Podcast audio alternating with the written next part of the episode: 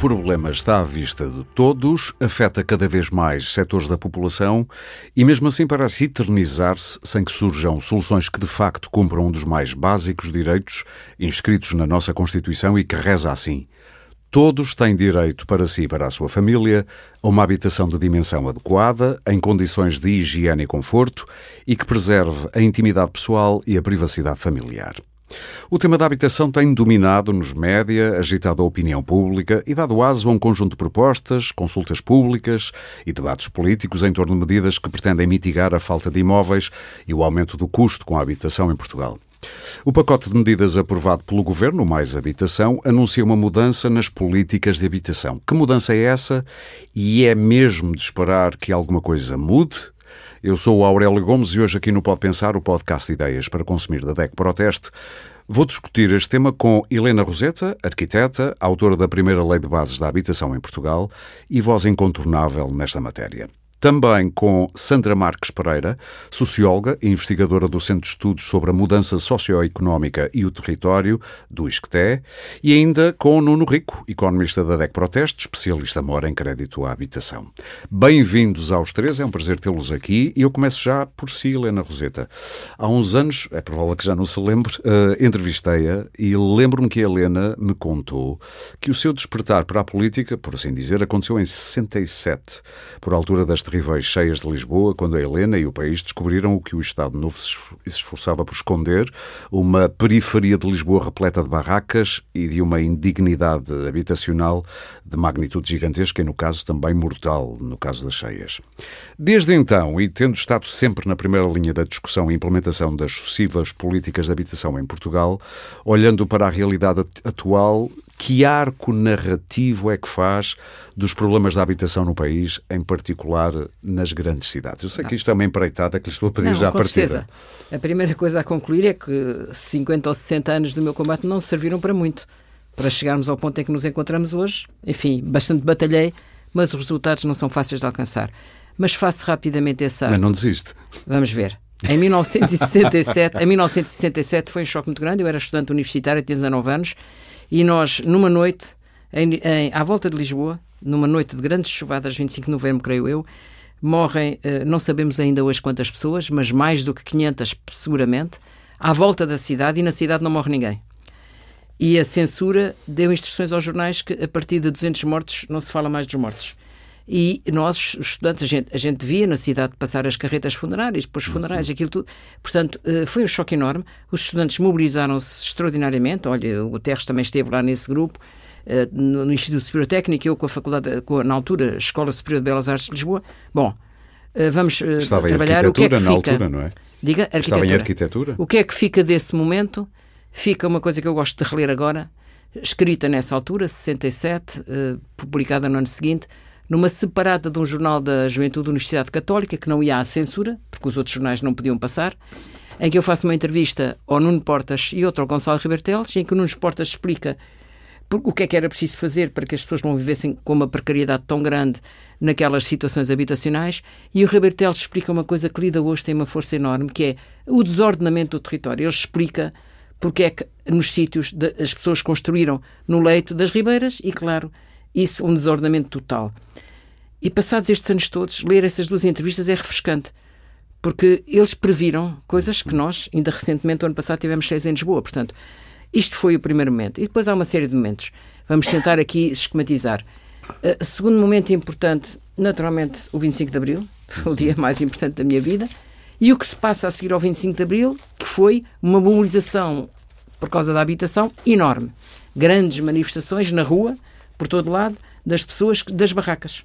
E há uma organização enorme de comissões de moradores, organizações de moradores, uh, casas sim, barracas não, uh, portanto, uma mobilização muito grande, e evidentemente fui envolvida nisso.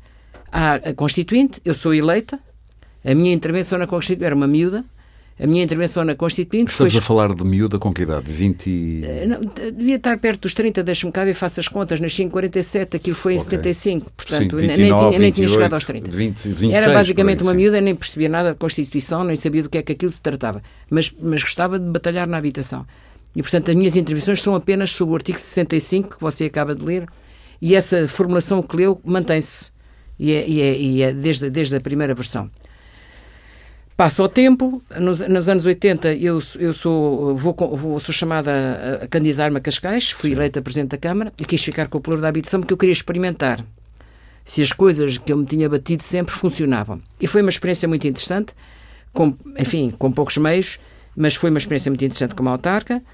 Depois, eh, ainda nos anos 80, e aqui eh, o nosso economista presente saberá lembrar desta parte histórica, é a altura em que eh, começamos a ter, tivemos primeiro o FMIK, depois temos as taxas de juros a subir, temos uma inflação doida e começa a haver uma política pública de bonificar juros à habitação. Na consciência Sim. que não havia habitação suficiente e que era preciso, mas não, se, não havia dinheiro para fazer, bonificamos. Bem no meio dos anos 80. É Bem no meio dos 80. E essa política de juros à habitação durou, ainda hoje dura. Sim. Ainda temos juros bonificados ao fim destes anos todos. É onde mais dinheiro do Orçamento de Estado se gastou nos últimos 40 anos. A maior fatia. A maior fatia. Portanto, isto é uma coisa impressionante. Acho que, que pouca gente se lembra disso. Mas isto existe. Sim, sim. o regime acabou em 2001. Dois. Uh, mas dois, o regime acabou, mas, mas os contratos que têm uma, uma maturidade longa continuam sim, a exigir as bonificações. Sim, ainda há contratos ativos. O, o, Orçamento de Estado, pelo menos do ano passado, ainda lá tinha a bonificação de juros. Portanto, uh, houve aqui uma política que deixou de ser a política do tempo do PREC, lançada na altura pelo Nuno Portas, que era uma política participativa, pioneira para as barracas, para acabar com as barracas, que era o chamado SAL, Serviço de Apoio Ambulatório Local. Teve morte curta, teve vida curta, mas que foi um, um programa muito, muito interessante, de, muito participativo, coisa que hoje em dia nem todos são, a começar por este mais habitação, e por aí fora. Chegamos aos anos 90 e a situação das barracas à volta de Lisboa era uma vergonha. Uhum. Cada vez que alguém uh, chegava ao aeroporto era uma vergonha ver este panorama, era precisamente ali à volta do aeroporto, e uma presença aberta de Mário Soares começa a picar o governo de Cavaco Silva para fazer alguma coisa. Em camaradas e por ali, é? começou, é? começou a picar, eu, eu, estive metida nessa presença aberta. Resumindo, o, o governo do Cavaco Silva é obrigado a lançar um programa, e lança um programa robusto, chamado PER, é o PER Programa sim. Especial de Realojamento, que conseguiu uh, acabar com cerca de 40 mil barracas entre Lisboa e Porto. Eh, só em Lisboa foram uh, mais de quase, quase 20 mil. Em, é um programa em, muito robusto, num período de, de 10 anos, 10 93 anos, a 2000 e pouco. Foi, foi um programa relativamente curto, mas era só Lisboa e Porto. Cidades de Lisboa e Porto. Áreas, mas, áreas Diga? Áreas metropolitanas. Uh, áreas Era. metropolitanas, sim, tem razão. Sim, áreas sim, metropolitanas, sim. mas de qualquer maneira só áreas metropolitanas de Lisboa e Porto. Sim, sim. Obrigada. De qualquer maneira, não era um programa nacional. E foi a última vez que houve dinheiro para a habitação em termos nacionais. Portanto, houve o SAL, que morreu de morte de macaca, infelizmente. Houve o PER. Houve o PER. A partir daí, a única coisa que se criou foi uh, ajudas ao Porta 65 Jovem, que começou com outro nome, que eram umas ajudas para, para, para os jovens poderem arrendar casa e uh, bonificar juros. Quem quer casa vai ao banco. Era esta a política de habitação em Portugal. E é por isso que chegamos onde estamos. Chegamos a um ponto em que temos 2% da habitação em Portugal é pública, tudo o resto é privado. E todos dizem que é preciso regular o preço, mas regular o preço, diga-me você também. Já vamos tentar perceber quando isso. Temos, quando temos 2% do total do parque público e o resto é todo privado, é, é, é, é uma coisa muito difícil de, de, de alcançar. Só para terminar, é por estas razões todas, e vou já terminar, que em 2019 eu consigo fazer aprovar a Lei de Bases da Habitação. E o que é que é a Lei de Bases? É transformar em lei aquilo que está no artigo 65 da Constituição. E conseguiu-se, com uma maioria, na altura foi a maioria da, da geringonça que votou aquilo, foi muito difícil de negociar, o Partido Socialista não queria várias coisas, algumas não passaram, mas a verdade é que hoje temos uma lei que estrutura tudo E a verdade isto. é que hoje temos o Ministério da Habitação. Temos o Ministério da Habitação, finalmente. Mas para já temos uma lei que estrutura isto tudo. Pronto, e agora daqui para a frente vamos ver o que é que dizem os meus colegas de. Apontou no sítio certo que eu ia perguntar à Sandra, olhando para este pacote mais habitação, eu sei que também é uma empreitada o que lhe vou pedir, defeitos e virtudes do que lá vê. Eu diria que, só para situar quem nos está a ouvir, que podemos dividir isto simplisticamente em três, para aí, três grandes áreas. Apoios ao arrendamento, seja do lado das pessoas que arrendam, seja dos senhorios, apoios eh, a quem tem empréstimos no banco e depois o trazer casas para o mercado. Diria que, simplificando, são as três grandes áreas eh, que, que este programa tenta atingir. Defeitos e virtudes, a seu ver? Eu acho que. Uh, boa tarde. ou bom dia, ou boa ou noite. Dia. O podcast é ouvido quando as pessoas acontecer. Não, eu acho que. Uh, e, e, não sei se posso voltar um bocadinho claro atrás à história das políticas. Já agora, relativamente a esta questão que é, é, é um discurso comum as pessoas uh, uh, dizerem que nós temos muito pouca política pública, mas eu gostava de lembrar uma coisa que me parece muito importante. É que, na realidade, quando nós acordamos não é bem assim, porque nos anos 60, aliás, com Portas e Teutónio Pereira, e há ali o Congresso de Habitação, aquele Onde congresso eu participei, uh, ativamente. Muito, muito importante, e portanto já havia uma grande sensibilidade e, e, trabalho feito nessa. Mas, na realidade, quando a, a, seguir ao 25 de Abril é quando, e sobretudo a partir dos anos 80, é quando o próprio Estado de Providência a nível internacional começa a definhar. Lentamente, mas a definhar. E Disse anos próprios, 90. Uh, anos 80 e 90 Sim. e Margaret depois até. Thatcher. Margaret Exatamente. Thatcher. O right to buy, por exemplo, que é o direito a comprar, ah, é uma medida charneira que faz alterações, que, que é, é, é, muito simbólica, porque marca esta mudança quando, e o que é que isto quer dizer? O right to buy era as pessoas tinham direito a comprar a sua habitação social. E, portanto, há, a partir eh, progressivamente e, e, depois de forma diversa em, em diferentes países, países há medidas de recuo uh, do Estado de Providência da, eh, na habitação. Há, há a venda da, da, da, habitação pública aos seus, uhum. aos seus ocupantes, há uma grande retração do investimento público, enfim, há um conjunto, há, um, há o Aliás, próprio... todo o Estado Social recuou um todo... pouco a queda da União Soviética, mas não chamada... vamos falar to, disso agora. Todo ele... Chamada mudança de paradigma. Exatamente. Todo ele recua, só que no nosso caso, apesar de tudo, o pós-25 de Abril permitiu a consolidação se quisermos, uh, do Estado de Previdência, do, de dois ou três braços do Estado de Previdência, a saúde, a, a educação e, enfim, a segurança social, eh, mas uh, e a habitação ficou, mas também porque coincide ao nível internacional com isto. Sim. E com outra coisa importante que é uma coisa que muitas vezes não é falada, que é a incorporação por parte do Estado de um modus operandi, de um modo de gestão, uh, de mimetização do setor privado e, portanto, de rentabilização, Sim. etc, etc. Pronto, isto é, é, um, é, um, é uma questão. E, portanto, quando nós olhamos um, para uma redução do investimento a partir dos anos, uh, de facto, o PER é ali um, é, é assim uma espécie de... É um corpo estranho. É, é um corpo estranho ali. Nessa narrativa, uh, Exatamente, nesta, é um corpo estranho, mas... Uh, mas provou-se que se consegue remar contra provo... a maré, na verdade. Sim, sim, sim, sim. E, Porque apesar, apesar desse, desse, dessa tendência histórica para Exatamente. desinvestir dessas áreas, o, o PER foi a prova de que se pode, se quiser. Eu, e, e, já agora, só para terminar em relação sim. ao PER, eu diria, eu, eu acho importante também salientar, muitas vezes diaboliza-se muito o que foi o PER. E eu acho que nem, nem é bom diabolizar como um todo, nem, nem glorificar. Nem, nem uh, glorificar. E, portanto, acho que o PER tem alguns projetos muito bons. Há, por exemplo, há um do, do Teutónio, estou só a dar um, um exemplo, em, em, em em Oeiras uh, do Titónio Pereira e do Nuno Botelho, que é, é, um ótimo, que é Laveiras, se não me engano, que é um ótimo projeto. Mas como... Oeiras foi, desculpa a interrupção, mas, um dos municípios que fez melhor PER. É uma das razões pelas quais o senhor que lá está, Presidente da Câmara, passa a vida a ser eleito. Porque funcionou muito Sim. bem o PER naquela altura, naquele, naquela, naquele Conselho. Uh, mas entretanto. É verdade ou não é? É, é mas, mas, mas em Lisboa também há situações, eu não, não queria, por exemplo, há situações, tem a ver com uma série de fatores, nomeadamente a integração dos, uh, dos edifícios, mas outros fatores e a integração dos edifícios na, no tecido urbano envolvente. Mas pronto, uh, indo agora à sua pergunta, portanto, nós temos esse, esse definhamento do Estado de Previdência. Eu e... gostava só de situar um pouco a, a minha pergunta, fila. Eh, gostava só de acrescentar, para quem nos está a ouvir, que foi provavelmente das poucas vozes que eu li na imprensa que não foi, uh, não, satir, não foi demolidora contra o programa. E, e, Percebeu e ali virtualidades. E, e, vou, e vou pegar nisso, porque o que é que eu acho? Eu, uh, assim, o, o, a nova geração de políticas de habitação vem com uma intenção em 2018. Já agora, só fazer aqui um.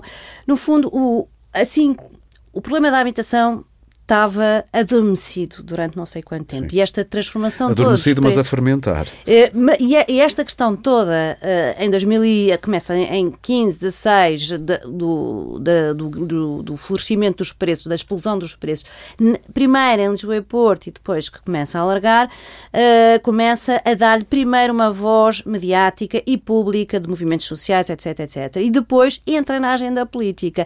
E entra na agenda política, primeiro, entra em Lisboa, Lisboa. E entra de forma muito associada também ao alojamento local, etc. Ainda com António Costa como Presidente da Câmara? Não, não. Já logo com Medina. com, com o Fernando Medina, mas Sim. o que acontece é que há ali um movimento quase de solidariedade de criar a Secretaria de Estado da Habitação em 2017, em julho, porque as eleições eram em setembro, Uhum. as autárquicas, e portanto este é o primeiro, este é o primeiro momento. E portanto, e depois a partir daí vemos uma, uma, uma escalada de afirmação política do problema e, e- e de ganho institucional, nomeada, que acaba com a criação do Ministério. Vai, primeiro Mas integra- porque há um problema, porque é evidente que há um não é só problema. uma coisa política. E há não é? um problema que nasce de forma muito forte em Lisboa. E Lisboa, politicamente, é muitíssimo E importante. logo a seguir no Porto também. Eu E sou lá de seguir- cima e, e percebo que a coisa Mas também. Lisboa é Sim. sempre uma espécie de. Até O farol, não é? Eh, e- sim. eh, pronto. E depois temos aqui uma, uma subida eh, do, do- do enquadramento político até chegar a Ministério agora, eh, já neste ano. Pronto. Porquê é que eu não disse, eh, retomando a, sua questão? E, depois de criada a Secretaria de Estado da Habitação, o primeiro momento é a nova geração de políticas de habitação, que, a meu ver é é, enfim, era bem intencionada, mas um bocado ingênua, porque basicamente pressupunha a ideia de, eh, no fundo, eh, eh, resgatar esse, esse braço do Estado de Providência que nunca tinha sido resolvido, através agora da criação de políticas públicas para os segmentos tradicionalmente mais vocacionados para a habitação social, isto é, os segmentos mais carenciados, mas também as classes médias, que no fundo é a fonte de grande visibilidade pública e mediática deste problema. Porque finalmente, não é finalmente, mas porque agora a classe média está a ser afetada. Exatamente. Quando antes esses- era um problema de franjas. Exatamente, e, e, e é esta classe média, enfim, com toda a sua diversidade, que tem grande, eh, que tem voz mediática, que tem capacidade reivindicativa, mesmo que muitas vezes fale pelos mais pobres, mas de facto. Mas é são- pensar em si. Exatamente, não, não é exatamente, muitas vezes não, não estou aqui a. Sim, não mas- vamos fazer coisas não, de intenções, Mas sim, a questão, de exatamente, não, não, mas de facto são eles que trazem a, a- e eh, nos mídias, académicos, movimentos sociais, etc, etc. E, portanto, o que é que eu acho? A nova geração de políticas de habitação é um bocadinho eh, ingênua porque tem esta vontade de agora chegamos aqui, vamos criar uma política universal eh, de habitação, mas não tinha meios, meios financeiros. E, Não tinha portanto, orçamento sequer. Não tinha, exatamente. E, portanto, por acaso, por acaso aconteceu o PRR. Não é por acaso, aí peço desculpa. Não, não, aco- aconteceu porque houve uma epidemia. Uma epidemia. Houve uma epidemia, mas depois houve uma luta muito grande para que não fosse uma para que fosse uma bazuca e não fosse E- uma fisga. exatamente. Aí Eu ainda me lembro dessa Não, isso é, não, não, Não não, muito mas tempo, é, sim. é por acaso neste sentido. É porque se não, não houvesse a epidemia, se não houvesse a epidemia, É o. PRR não havia. É. Hoje teríamos Pronto, uma conversa é absol- Hoje tínhamos absolutamente uma diferente. conversa e é muito engraçado estes, estes Mas Mas diga-me, o PRR, neste problema, tem um alcance algo limitado, Limitado. para o imediato. Tem. Primeiro porque tem só a ver com construção pública e nem toda será para a habitação, imagino eu. eh, O dinhe- eh, o A o do dinheiro PRR para a é- construção. A, a do PRR é para a habitação. É toda? toda? É para a habitação. Tem Ok. muita habitação, mas tem aqui uma é nuance, mas tem uma nuance que, que eu acho que é importante e muitas vezes não é falada, porque tem um, o grosso da componente de investimento, de investimento e de eh, eh, direto Sim. eh, no primeiro direito, que é chamada para esse dito segmento tradicional mais carenciado, eh, e eh, tem eh, um. Depois tem a questão da- da- das residências universitárias e, e dos imigrantes e do- das, das pessoas em mobilidade, e depois tem a questão da habitação acessível, essa dirigida a estes segmentos eh, da classe média. Mas Mas que vai demorar Mas esta não tem em- muito dinheiro do PRR. Essa não tem. tem, tem algum dinheiro importante, mas é, investi mas é em empréstimo e é sobretudo uma coisa muito curiosa. É que, ao passo que o primeiro direito está, na generalidade do- dos casos, na responsabilidade das autarquias, a sua execução, Sim. ah, o PR... Que é uma o- crítica que se faz ao governo, mas, mas isso é outra Não, mas coisa. a habitação Sim. ah, acessível está muito concentrada no Iru, no Estado Central. Ou seja, é como se houvesse aqui uma dualização de políticas públicas em que o Estado Central vem. ah, Iru, por um lado, Estado Central, E por Iru- outro, eh, autarquias, autarquias. sendo que o Iru concentra o grosso da fatia do investimento para a habitação acessível das ditas classes médias. Para então fechar, o- Fechar. O, seu, o seu diagnóstico, eu perguntei-lhe defeitos e virtudes. Ah, o- o Muito do- rapidamente. O- a virtude, para mim, é que é o primeiro plano que, apesar de tudo, faz uma coisa que ainda não tinha havido coragem, que é alguma regulação do mercado. Em dois, eh, em dois aspectos. Há um aspecto que vamos, independentemente das reações dos agentes e e dos efeitos potencialmente eh, dos potenciais efeitos perversos das medidas, uhum. nomeadamente o limite das rendas, a limitação das rendas. É de facto uma medida uh, forte, para mim é muito mais forte do que aquela tão falada medida dos devolutos. Uh, dos, uh, dos, dos devolutos. Até porque tenho Mas imensas esse, dúvidas sobre, a, sobre a é. execuibilidade da mesma. Já se percebeu que quase ninguém Pronto, vai ser exatamente. mexido com os devolutos, isso não é? Vão continuar a pagar em grande... gravada e andou. Fez-se por aí uma grande, quase que foi raptada a discussão da habitação por causa da, da, do chamado arrendamento coercivo, como se disse, mas também já se percebeu que isso vai afetar, se afetar, muito pouca gente. Exatamente. Não é? Muito Portanto, difícil discussão. Isso é uma prova de que há setores que têm força nos mídia, ou nos média para falar de certos assuntos. Mas não é só isso. Posso, só para terminar, para terminar, até falar. Para Exatamente, número, só para terminar, não é só isso. É que há aqui uma questão política fundamental. Assim como o, a, a habitação ganhou uh, visibilidade política, também ganhou potencial de instrumentalização política. Claro. E, portanto, o que é que acontece? Como a habitação é das áreas em que há maior sobreposição de uh, funções entre o Estado Central e, e, e, e, as autarquias, Sim. o que acontece é que as autarquias também vão fazer aqui um jogo político com... Ou seja, multiplica-se o número aqui, de, de. Exatamente. Sim. Depois ter, ter, posso dizer mais. Sim, sim, ainda vamos continuar.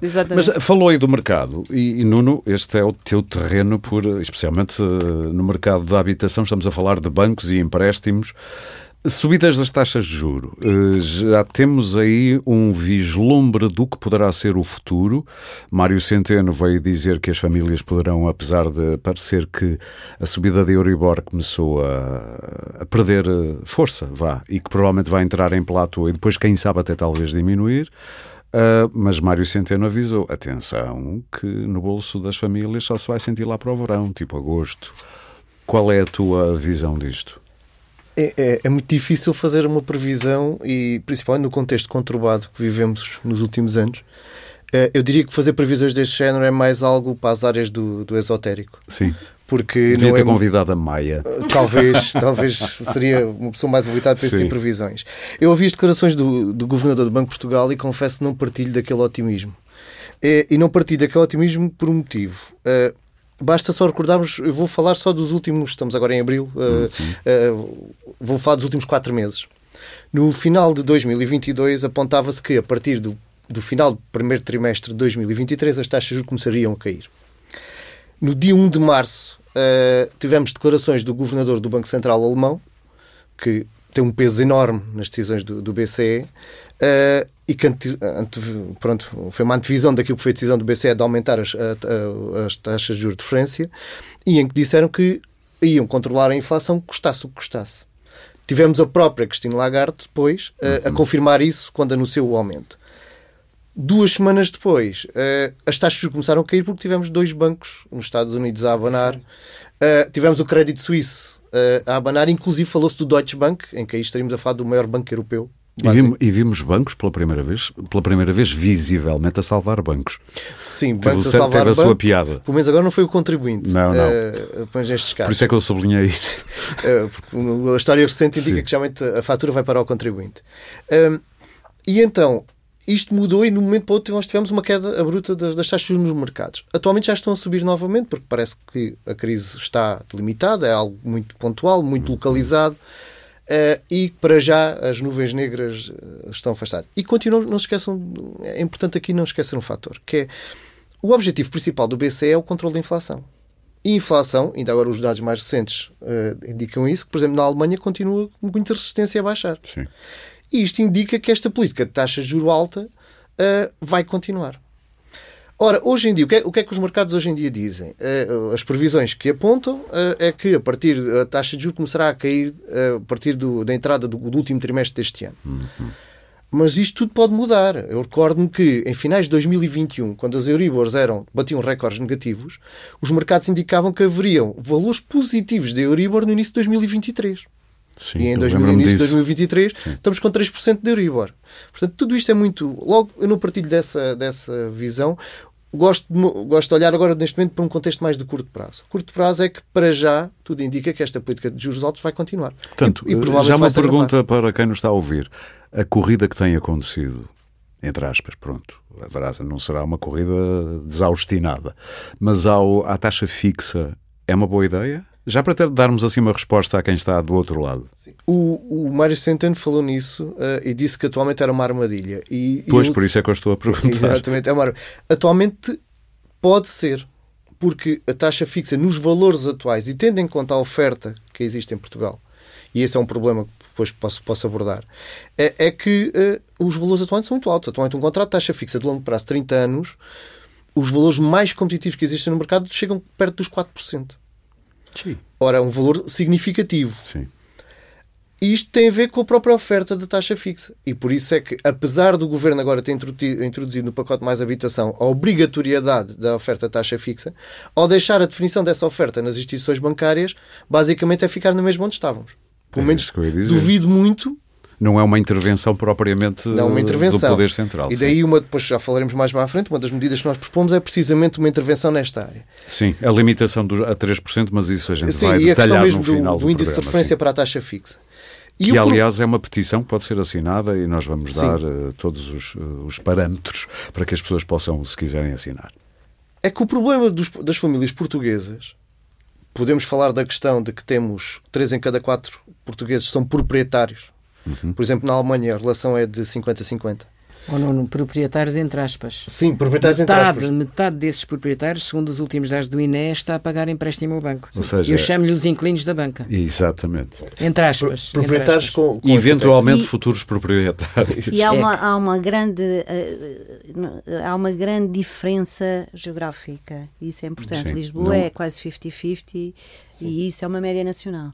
Sim, média nacional indica que 3 em cada 4 as famílias são proprietários da habitação de Isso é como a falta de casas, não é igual em todo o país. Não é igual. e- Não, e sobretudo, eh, não, não quero mesmo monopolizar a conversa. Não, mas a conversa é também se a- enriquece. A, a tendência, um dos debates centrais hoje em dia é que as pessoas já não têm acesso à propriedade.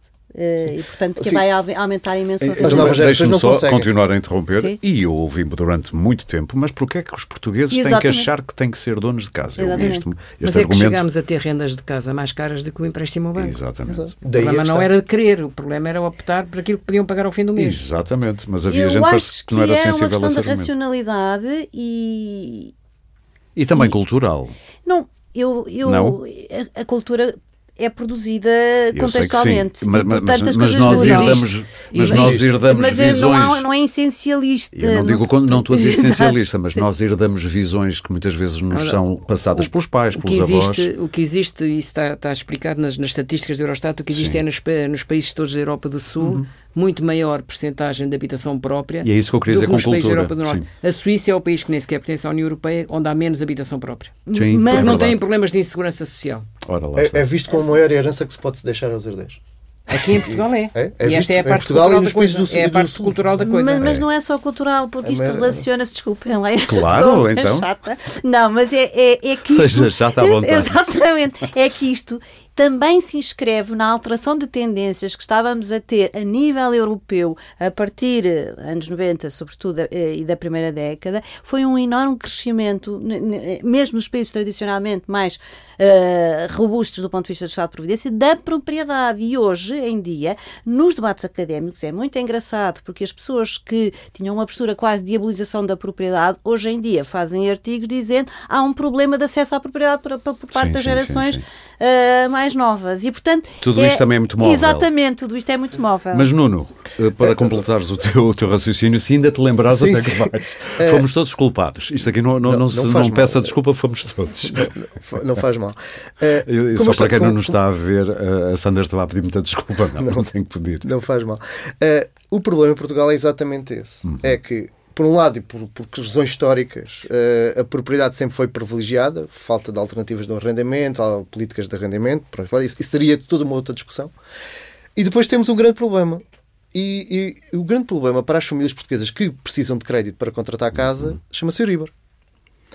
É uma vantagem, e foi uma vantagem, porque permitiu acesso a créditos. Enquanto ela baratos. esteve a zero ou abaixo de zero, abaixo não foi zero. problema nenhum. Não houve problema, mas o, o problema é que no- eh, as famílias portuguesas, 93% dos contratos de crédito em Portugal estão eh, indexados a Euribor. Sim, E isto é um problema. pois. É um problema porque torna as famílias portuguesas mais vulneráveis da Europa às oscilações do- de uma taxa de juros do mercado, que altera-se em função do contexto e por aí fora. Para termos aqui uma comparação. E os uh, mercados são de uma psicologia tão sensível. Sim, tem uma psicologia. Uh, são muito nervosos. É, gostavam de. E por antecipação. E por antecipação. Mas terapiazinha. isso também daria toda uma discussão.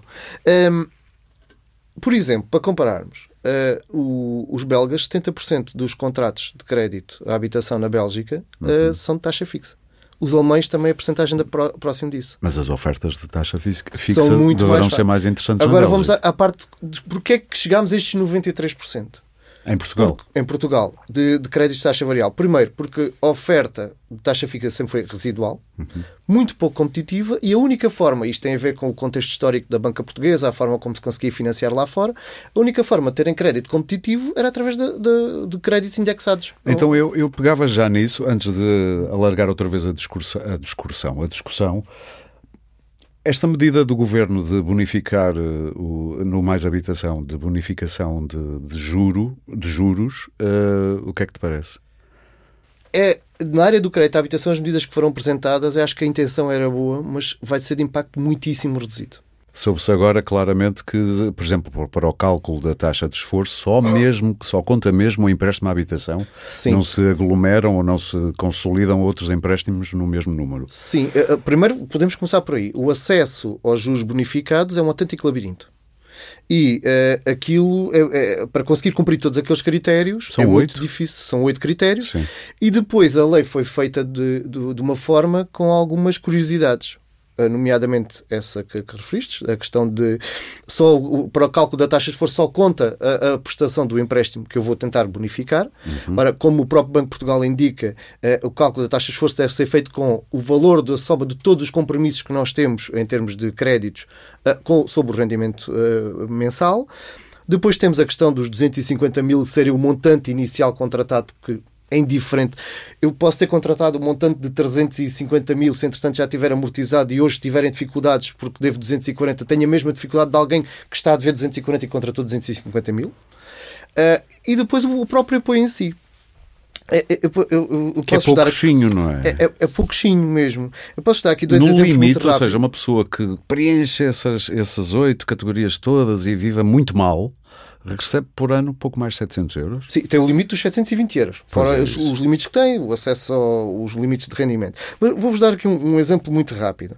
Uma família que tenha contratado 125 mil euros de crédito, estamos a falar, portanto, de uma família de mais baixos rendimentos, em janeiro de 2020, uh, eh, com uma Euribor de 12 meses, se preencher todos esses critérios todos e que tem acesso à, bonificação maior dos 75%, uh, segundo a aplicação, isto com os dados de, com as médias de Euribor de uh, março, aliás, isto é um contrato que foi visto em janeiro, vai receber 1,22€ de bonificação de juros. Dá para um café. 1,22€. Não 1,22€ mal. por mês. Não, 1,22€ por mês. Porque, e isto com os 75% de bonificação. Porque depois também o, o Estado criou lá uma cláusula muito interessante porque é que só paga a partir dos 3% porque inclusive aquilo, a lei não está muito bem escrita e, e, depois de muitas impressões nós, nós próprios ao analisar aquilo tivemos dificuldade em conseguir perceber e apesar daquilo que o próprio Ministro disse na apresentação não é mais do que 3 pontos percentuais é para além da subida de 3 pontos percentuais estar acima dos 3%. Ou seja, o que me estás a dizer é que o Estado vai gastar uma pipa de massa, porque isso tudo junto é uma pipa de massa para depois dar um euro na melhor das hipóteses às pessoas. Um euro e 22, por exemplo, neste caso. Mas pronto, não falemos Qual agora é porque a racionalidade é... disto? Que alguém consegue aqui explicar? A racionalidade, é, eu, eu acho que é dinheiro que faz falta, dinheiro dos contribuintes, que faz falta para tantas outras áreas. Sim, que vai, vem do dinheiro dos contribuintes. Que, que tem a melhor das intenções, mas não vai servir para ajudar as pessoas. Ah, atenção, e neste contrato, esqueci-me de referir, este contrato sofreu um agravamento na sua última revisão de 184 euros. E recebe uma bonificação do Euro 22. Ok. Nos juros. Mas posso-vos dar um, valor só um bocadinho mais alto? Só para terminar. Para terminar. Por exemplo, quem tenha 245 mil euros de crédito que sofreu na última revisão do contrato um agravamento de 449 euros, recebe, em termos de bonificação, e aqui estou a falar de 50% porque será uma família com, com rendimentos mais altos, recebe uma bonificação nos juros de 25,83 euros. Ok. Ora, perante um agravamento de 449 euros, recebemos 25 euros. A intenção Foi pena é boa. Não a cara, intenção... Devias ter visto a cara da Helena Roseta olhar para mim. A intenção é boa, só que é dinheiro dos contribuintes que vai ser literalmente desperdiçado. Porque, porque não, não ajuda muito, mas é, por todo é muito. É muito, são 400 milhões que fala-se é, da, é sempre o problema de criar medidas sem fazer simulações e sem atestar antes de escrever o diploma. É claro que o diploma, agora este nem sei se já foi publicado pelo Presidente da República. Já, já, já, está, já, está em vigor. agora está em vigor. E vai ter resultados pífios, como já se está a perceber. Mas isto evitava-se se antes de, de porem a lei na Assembleia tivessem feito uns cálculos, tivessem feito umas simulações e tivessem ouvido quem sabe. Porque, efetivamente, às vezes a, a, lei parece estar escrita com a melhor das intenções, mas a Sandra há bocado falou, e é verdade, muitas vezes as leis têm efeitos perversos. Claro. E, portanto, oh, Helena, é um efeito perverso aqui, porque nós, é um balde de água fria. Nós estávamos a falar do, do, do caso de quem tem uh, crédito bancário para, para adquirir casa, e no caso das rendas, qual é que diria que é a grande ferida ah, histórica, se quiser, vamos do arrendamento em Portugal? Porque isto vamos não é uma coisa só de agora. Nós temos um, um, um, regime de arrendamento urbano que depois, a partir de 2006, se passou a chamar novo regime de arrendamento urbano, mas de novo não tem nada, porque é mais velho do que sei lá o quê, e eu costumo dizer que é uma lei cheia de botox. E continuamos a fazer remendos na, no arrendamento urbano. E o programa Mais Habitação, o que o programa Mais Habitação traz aqui são reformas profundas que deveriam ter dignidade de ser apresentadas como tal e não enfiadas no programa. Ou seja, independentes. Ter uma grande uh, reforma do, do, do novo regime do arrendamento urbano. Em vez de reformar uma lei cheia de botox, apresentem uma nova lei do arrendamento urbano propriamente dita, comecem de raiz. Aquela está totalmente desfasada, totalmente desatualizada e depois, naturalmente, teríamos parágrafos finais, disposições transitórias para as pessoas poderem passar do regime anterior para um novo. Não tem qualquer racionalidade está cheia de, de remendos, percebe? O tal Botox está cheio de remendos. E ninguém se consegue entender. Eu dou um doce a quem for capaz de ler uh, uh, o, o Nerral, como ele se chama, uh, e conseguir perceber o que é que lá está escrito, porque aquilo está cheio de remissões para leis que, é preciso ir à procura, que por sua vez tem que ir à procura de outras e à procura de outras, e ninguém consegue perceber. Portanto, eu ia, acho que era muito mais interessante ter dito é preciso fazer uma reforma do arrendamento urbano. Uhum. Tiveram medo de dizer isto. Já ando com medo de dizer isto há muito tempo. Isso assusta muita gente. Mas tem que ser feita. Uhum. Ouça, por razões óbvias. Eu digo-lhe já uma. Eu digo já uma, independentemente de saber se é os senhorios, se é os inquilinos, uh, o, o, arrendamento urbano anda ora a sabor de uns, ora a sabor de outros, mas digo já uma razão. O arrendamento hoje não se faz como se fazia conforme está naquela lei. O arrendamento hoje faz-se através de uma terceira entidade, que são os mediadores, que têm um papel fundamental nas agências de mediação imobiliária. Então nós temos o regime de arrendamento urbano em que as agências não têm papel nenhum. Não é possível. Portanto, está desatualizado. Sim. Já não é assim que se faz. Já não anda toda a gente nariz na, no ar à procura de escritos nas, nas janelas. Portanto, já não funciona assim. E, portanto, essa é uma coisa. Segunda coisa, esta, este Mais Habitação também tem uma reforma fiscal grande, enorme, mexe nos códigos todos. Uma reforma fiscal do imobiliário, que também, do meu ponto de vista, devia ter sido assumida como reforma fiscal do imobiliário. Era uma das grandes com IMIs, queixas. com IRS, tudo, com IRC. IMI, IRS, IVA, Sim. Imposto de Selo, IMT, tudo. Todo, todos os impostos básicos, até os estatutos de benefícios fiscais, Sim. vem tudo aqui uh, à pala de, do mais habitação. Porquê é que acha que não foi feito assim? Porque pensaram ao contrário, pensaram o que é que a gente gostava de fazer isto, agora onde é que isto se pendura? Vamos pendurar nesta lei, naquela lei, naquela... Temos agora um Ministério Novo da, da Habitação, vamos meter era, tudo aqui. Era preciso... Sim. Eu, quando fiz a lei de base de habitação, foi exatamente no sentido inverso, quer dizer, vamos arrumar numa lei só, com princípio, meio fim, que se consegue ler facilmente, os princípios fundamentais desta coisa. E passo seguinte devia ser uma reforma do arrendamento, uma reforma fiscal do imobiliário, isso devia ser, bom, agora temos aqui uma data de medidas que elas próprias constituem essas reformas. Mas olhando para essas medidas, Helena... Mas podem ter efeitos perversos. Eu não tive ainda tempo de estudar isto okay. a sério. Ainda não tive tempo de estudar isto a sério e, e algumas coisas até nem as percebi. E, e, portanto, Eu acho estou, que não foi só a Helena. Ainda estou, ainda estou a ver, são 82 páginas, mas não é o tamanho das páginas. É, está um bocado desorganizado. A lei está um bocado desorganizada. Aliás, faltam secções e depois saltam artigos. Enfim, a, a Assembleia vai, vai ter que se entreter a, a, a pôr isto direitinho. Mas eu espero que seja aprovado, porque apesar de tudo sou reformista e, portanto, acho que é melhor. Acredito em reformas. Não é só isso, acho que é melhor termos um bocadinho de uma reforma do que não termos reforma nenhuma, sim. a menos que ela depois traga efeitos perversos piores. Acho que é melhor. Mas tenho pena que não haja uma visão uh, de síntese destas coisas e que, tenha, e que tenha princípio, meio e fim. Tenho pena, porque, os, os, só para terminar, os cidadãos depois não conseguem compreender estas leis. Se nós temos dificuldade. Não, temos, não conseguimos, depois vamos dar trabalho à DEC, ainda bem, mas também vamos dar trabalho aos juristas, todos, aos advogados. Nunca tanta gente... gente citou a DEC para e depois, te, e depois temos contenciosos atrás de contenciosos, atrás de contenciosos vão parar nos tribunais que também, Sim, também que não só tiram, resposta. só tiram uh, evitar os bons dias às pessoas. Leis mais simples, Sim. evitar os contenciosos. Eu vou citar é agora a Sandra, que uh, num texto seu, uh, do público, diz o seguinte: há agentes mais abertos do que outros outros. Negociar com jovens presidentes, com o jovem presidente da Associação de Promotores e Investidores uh, Imobiliários, cheio de certezas irrefutáveis, ou com o sempre zangado presidente da Associação Lisbonense de Proprietários, cuja atitude tem contribuído para uma injusta percepção dos senhorios como uma amálgama indiferenciada de gente insensível, não será o mesmo, por exemplo, do que fazer com os mais dialogantes representantes da Associação do Alojamento Local em Portugal ou da Ordem dos Arquitetos. Isto tudo porque é que eu estou citar. Porque a percepção que se tem nesta, nesta discussão sobre habitação é que cada um está sempre eh, preocupado só com o seu pedacinho e não, não faz o mínimo esforço para fazer pontes, para termos um common ground sobre o qual possamos discutir. E, e às vezes parece que isto é uma conversa de surdos ou é impressão minha? Ou sou eu que estou com má vontade? Não, eu, eu acho que é normal, cada, cada agente tem os seus interesses. Claro, isso uh, faz e parte deve, da vida. Sim. exatamente, e, e tem que os defender.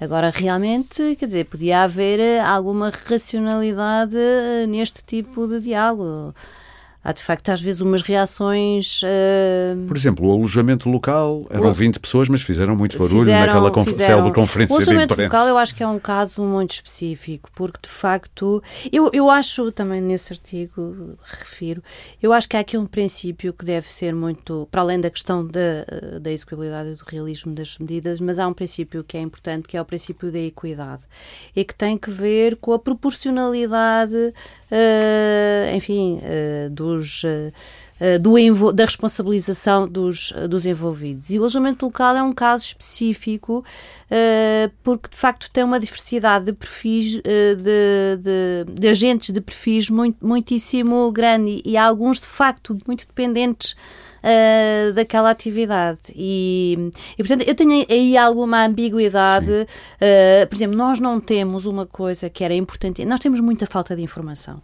Uh, sobretudo. Nós não temos informação sobre o perfil dos senhorios em, uh, em, em, Portugal, isto é, a sua dimensão, aquela coisa que se fala muito dos senhorios institucionais, uh, os grandes senhorios e fundos de investimento. Nós não sabemos exatamente isso, assim como não sabemos de forma muito precisa. E não sabemos porquê. Não há vontade Olha, de saber? Em relação aos fundos de investimento imobiliário, devo-lhe dizer que eh, acho que não estou a dizer nenhuma asneira, mas é, são entidades muitíssimo difíceis. Opacas. Ou muito opacas, eh, deliberadamente opacas, Sim, provavelmente, claro. e portanto a investigação eh, colide com essa opacidade. E, portanto, acho mas mesmo... a verdade é que. Como, na, como, nestas histórias manicaístas de bem e do mal, muitas vezes o mal aproveita-se de condições que o bem deixou lá. Nós andamos aqui a dar muitos incentivos. Sim, claro. Estou a pensar nos vistos gold, estou a pensar agora nas vantagens para os jovens eh, os nómadas, digitais. Os nómadas digitais ou aquelas uh, pessoas que vêm cá há uns tempos e ficam regime cá. De residentes regime... habituais. Exatamente. Uh, nós andamos aqui a facilitar esse jogo também destes mercados, ou não? Andamos e não devemos. E, e... e acordamos tarde demais? Foi não, isso? não acordamos tarde demais. Somos completamente dependentes dessa política fiscal, porque isto é evidente Dependentes que a em que aspecto? Precisamos muito daquele dinheiro, é isso? Eu, eu, eu julgo que sim, porque, uh, repare, eu, acho que a montante, e não vale a pena estar a, a pôr esta discussão, que é muito mais, a montante, há aqui um problema de estratégia, de desenvolvimento de estratégia económica uh, do país. Que tem a ver com o turismo. Uh, exatamente. Dá primazia ao turismo, claro. Uma grande dependência do turismo, uma grande dependência do investimento imobiliário, que, pronto, faz tudo isto. Porque é fácil. É, exatamente. É mais fácil agora, do que investir em indústria. É, exatamente. Mas agora, também há aqui uma questão que me parece que, assim como uh, o tema da política, se, uh, o tema da, da, habitação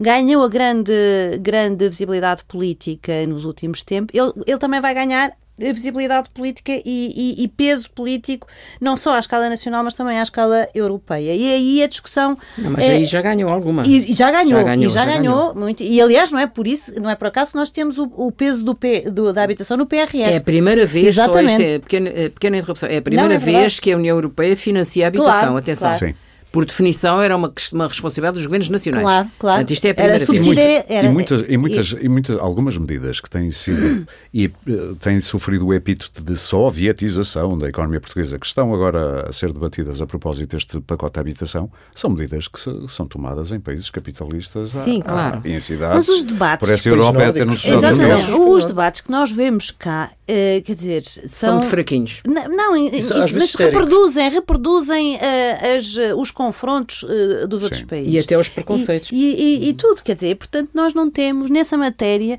não temos grandes idiosincrasias, sinceramente, acho Não eu. somos originais. Exatamente, e portanto, não, não, não, me, não, me, não me choca nada.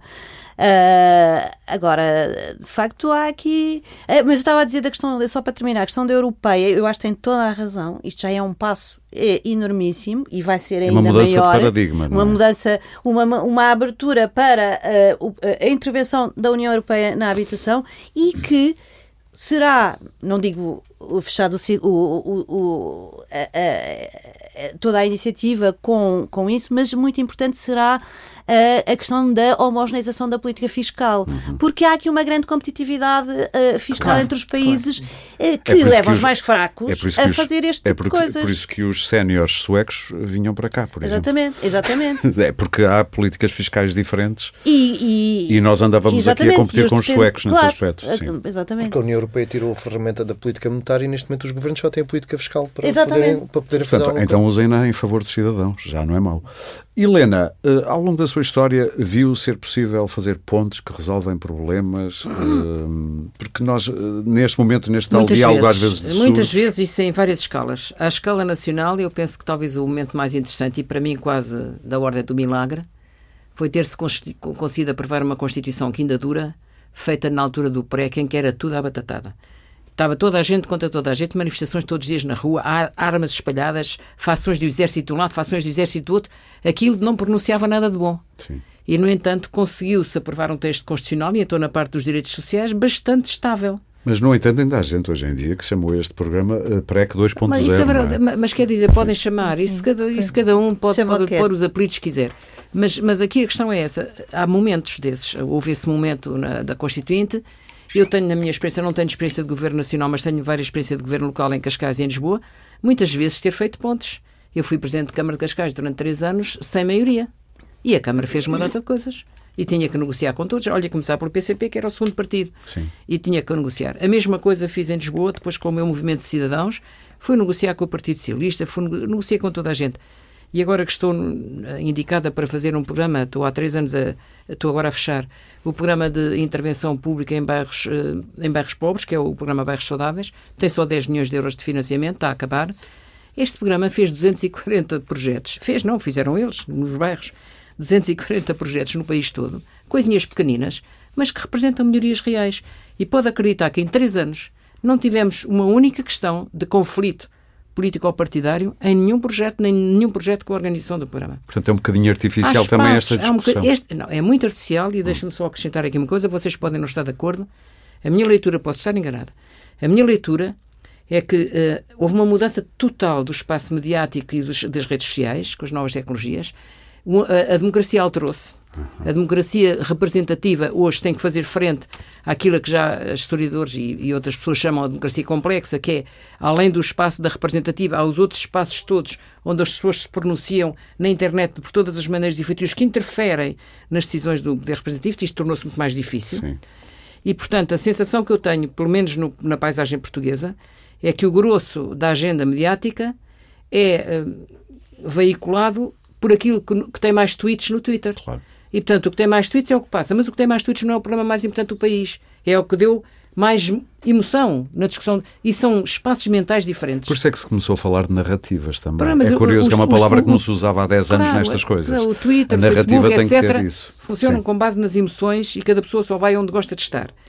A, a, a, informação, o direito à informação é outra coisa claro. nos termos da Constituição. E este choque, que não está de maneira nenhuma uh, mediado, está a criar muitas dificuldades. Eu acho que coisa. é muito difícil haver pessoas que queiram governar hoje, porque quem é que está disponível? Uh, só para terminar esta parte e depois vamos às alegações finais. Acha que este é o terreno ideal em termos temporais e de facto para o ressurgimento da habitação social e cooperativa, o cooperativismo? Completamente. E falo sobretudo para as novas gerações há uma, há uma, uma apetência muito grande uma coisa que foi tão vilipendiada cá em Portugal, logo a seguir ao 25 de Abril, houve muita cooperativa e, e, funcionou. Nós temos 120 mil fogos públicos em Portugal. desapareceu rapidamente. Pois, nós temos 120 mil fogos públicos em Portugal. Na década de 80 construíram-se 200 mil fogos cooperativos. Isto é só para ter assim pequenos números. Portanto, tem capacidade. era uma cooperativa de propriedade, não é uma cooperativa como agora mais se defende, que é mais de inclinato. Ou seja, a pessoa depois fica, pró fica com a fica, propriedade própria, depois pode vender e aquilo entra no mercado normal. Porquê é que acha que o Governo não apostou nisso? O Governo agora está a tentar apostar. Está a tentar, não é? Porque não acreditou. Não acreditou É uma questão ideológica? Não é ideológica, é... é Ouça, falta inovação também nas políticas públicas. Não sei se vocês estão de acordo, mas falta inovação.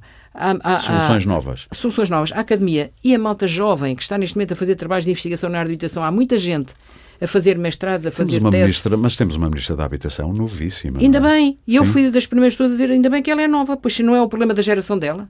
Claro. Os jovens não são os, mais aflitos, para ainda bem que ao menos percebe do que é que está claro. a acontecer. Não sei se sabe resolver, mas, é, mas assim, é, solidário, é solidário com o problema. Para terminar, só para terminar, habitação uh, cooperativa é hoje uma grande oportunidade para gerações novas, precisamente para fazer inovação, inovação social. E eu acredito nisso. Que na volta, na verdade, nem é bem inovação, porque isso já foi feito. É, no fundo, pegar maneira. numa boa, numa boa ideia e adaptá-la. Fazer de outra maneira, fazer de outra maneira. Vamos aos. Infelizmente, isto passou muito rápido. Isto, isto estaríamos aqui três ou quatro horas.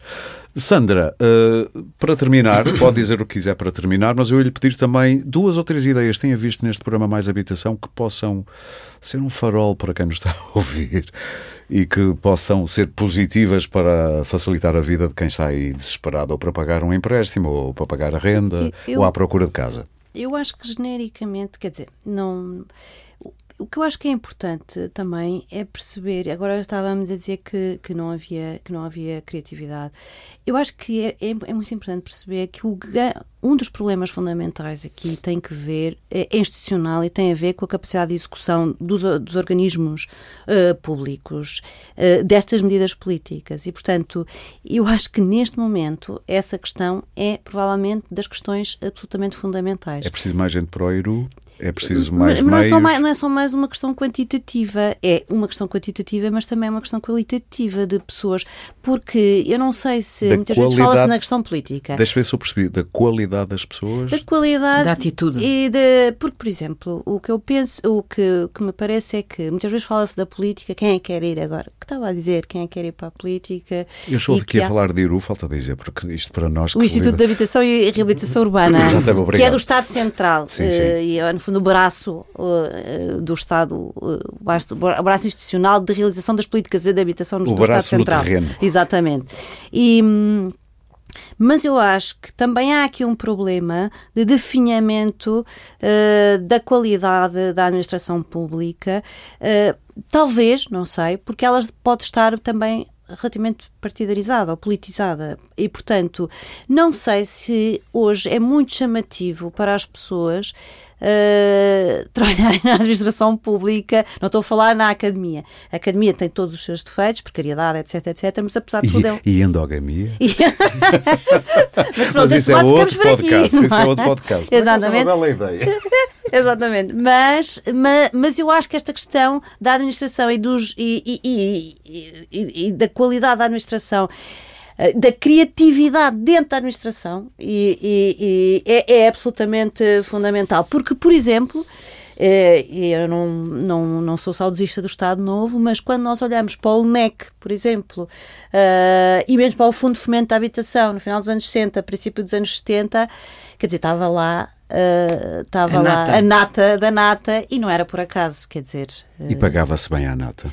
Mas não era só. Eu acho mas que. Isso, as, as, pessoas dizem sempre não é só, mas, mas olha que era... é um dos motivos é um porque motivo... atrai mas é que... cérebros. Mas, é a nata, bem. mas a nata não recebe fantasticamente bem na academia. Eu não digo fantasticamente, Portanto, mas bem. Eh, não, mas não recebe bem não, na academia. Não, e, portanto, isto para mim é uma, é uma questão que devemos pensar uh, seriamente uh, e que tem que ver com essa questão da, da, da, da política e da, da qualidade E medidas? Uh, há uma ou duas que lhe salta à vista, que acho que é mesmo o bom caminho? Eu, eu, eu não... Está com dificuldade, eu já percebi. Não, não, é assim, eu acho que, quer dizer, há um conjunto de medidas que são, que são positivas. Eu, por exemplo, falta... Mas diz isso com um mas não, reticente. Porque, porque é tal história que já tinha referido. Há aqui um potencial de efeitos perversos de algumas medidas e, portanto, é preciso ir eh, calibrando as medidas. Há eventualmente duas medidas ou três que eu acho que faltam. É a história dos, dos, de acabar com os, com os vistos da nómada, dos nómadas digitais e do regime e com os benefícios do regime de, de Será abortar isso, passo, passo o termo, quase à nascença. Exatamente, exatamente. E também dos benefícios aos fundos de investimento imobiliário. E há, acho que há uma medida que é interessante, que é o zonamento inclusivo, isto é, a, a questão das cotas nas promoções privadas, a, a questão das cotas para habitação acessível. Mas isso já está a ser feito. Está, Sim, mas não, mas por exemplo, aqui no, no, no, pacote não, não é. Não precisa. Já não tem precisa. legislação que tem, isso. Desculpe. Na, na, já, na lei, já falarei sobre sim, isso. Sim, na lei de base está, está. Não é na lei de base, são as cartas municipais de habitação. Lisboa já está a fazer isso. Lisboa? Sim. sim. Pois. Isso a Lisboa não... precisa ter as cartas municipais de habitação aprovadas para poder definir as, os limites das cotas para cada tipo de habitação. Habitação acessível e a outra habitação. E sem essa, sem essa ferramenta não chega lá. Mas a ferramenta já está criada. Pois, pois. E há vários municípios Sim. já a começar okay. a trabalhar nisso. Não, mas isso acho, acho ótimo. Mas, mas Se diga tiver, eu o não teto tinha... das rendas parece-lhe bem, por exemplo? Tenho sentimentos mistos, por isso é que eu estava nesta situação, porque por um lado eu, eu acho que se chegou a um nível absolutamente incomportável e de, enfim, de, mas por outro lado admito que eh, possa ter e possa ser injusto em algumas situações, por exemplo, pessoas eh, rendas antigas ou pessoas que não fizeram, eh, que tinham as rendas mais baixas e que a partir daí, acho que essas, essas situações todas, que aliás, curiosamente, se não me engano, o senhor, uh, o parecer da Associação de, de Proprietários de Lisboa, uh, de Senhorios de Lisboa, sim, sim. Uh, fez algumas notas de sugestões relativamente a isso. o Governo diz que está de ouvidos abertos. Vamos ver se incorpora mais sugestões, mesmo depois do período de, eu espero da audição sim, eu pública. Espero que sim, é? por exemplo, esta questão do que diz mais respeito ao, ao, ao licenciamento, foi uma, uma questão que, pela complexidade que tem, e bem, foi adiada a sua Nuno, uh, vamos falar, já que estamos a falar de teto de rendas, a proposta da DEC Proteste é uma proposta que também prevê, vá, um teto dos juros. Queres explicar isso? Há uma carta aberta, há uma carta aberta, sim, uma carta sim, aberta, sim, uma carta que aberta. qualquer um pode assinar, eu já vou dizer onde e quando, mas queres explicar a proposta da DEC Proteste? Nós apresentámos um conjunto, nessa carta aberta, um conjunto de medidas que uh, perante a análise que fizemos ao programa Mais Habitação na área do crédito e descobrindo que o efeito que vai ter, o efeito prático é muito reduzido, uh, apresentámos como já dissemos aqui, aqui há pouco. Sim, como, como demos os exemplos. Uh, nós apresentámos um conjunto de medidas e principalmente uma medida em concreto que procura, uma vez que estamos, temos que viver com esta taxa, com, o Euribor e com as taxas de juros variáveis, e que é essa a oferta essencial dos bancos, pelo menos por enquanto, uma medida que procura criar aqui alguma estabilidade para quem adere a este tipo de hum. contrato de financiamento para a taxa poder variável. prever a sua vida minimamente. Minimamente. Os bancos, atualmente, desde 2018, são obrigados uh, a fazer uma análise de capacidade, de solvabilidade do, do, do, consumidor no momento da contratação, em que verificam se o consumidor tem capacidade para suportar uma subida de 3 pontos percentuais no, na taxa de juros em relação ao momento em que contrata. Sim. E nós pegamos precisamente nesse princípio e, e, a nossa proposta vai no sentido de que, perante estas subidas muito repentinas de Euribor, para vos dar uma ideia, em 15 meses a Euribor subiu 4 pontos percentuais. Ora, isto é, é uma variação três vezes superior àquilo que foi entre 2005 e 2008.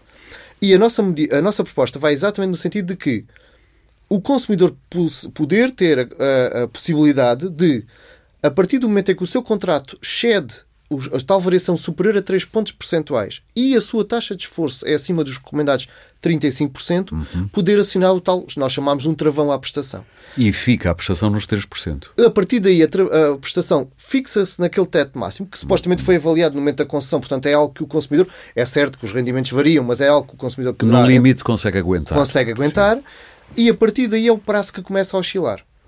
Mas perante o problema em Portugal que nós temos também dos contratos serem muito longos, a nossa proposta tem aqui um complemento, que é o contrato passa a ter uma duração máxima dos 75 anos de idade do mutuário, portanto, a partir daí não pode exceder o contrato dos 75 anos, e se for necessário para manter a prestação fixa, ou fixa, neste caso não é uma prestação fixa, é uma prestação de valor constante, passamos a existir um valor residual a partir daí para atenuar esse risco do valor residual, porque isto nós quando pensámos nesta proposta analisámos em todas as críticas possíveis. Quando, quando a, a, questão de ter um valor residual, isto é, chegar ao final do contrato e ainda ter ali um montante para pagar. Para pagar, sim. Quem adere a este mecanismo, a partir do momento em que a taxa de juros, mais cedo ou mais tarde, em 30 anos, que é uma duração do contrato, varia muito, a partir do momento em que a taxa de juros volta a baixar abaixo daquele intervalo dos 3 pontos percentuais, eu só posso sair daquele mecanismo se não tiver valor residual, ou seja, a, prestação vai-se continuar a manter, mesmo que a taxa de baixos, mas vai começar então, a, digamos assim, a retirar o valor residual que foi ali, Exatamente. que serviu de amortização uma espécie de uma amortização, digamos Exatamente. assim. É, é, ali um valor. De... No fundo, é pagar o benefício que teve. Exatamente, pagar o benefício Não que teve. subiu dos 3%, mas aquilo que subiu vai pagar depois mantendo os 3%. Exatamente, mesmo quando a taxa baixa. Mesmo quando a okay, taxa baixa percebi. e Sim. a partir de, ou então quando o contrato, se eu não tiver valor residual, quando o contrato regressar ou estiver já permita a prestação abaixo dos 75 anos. Sim.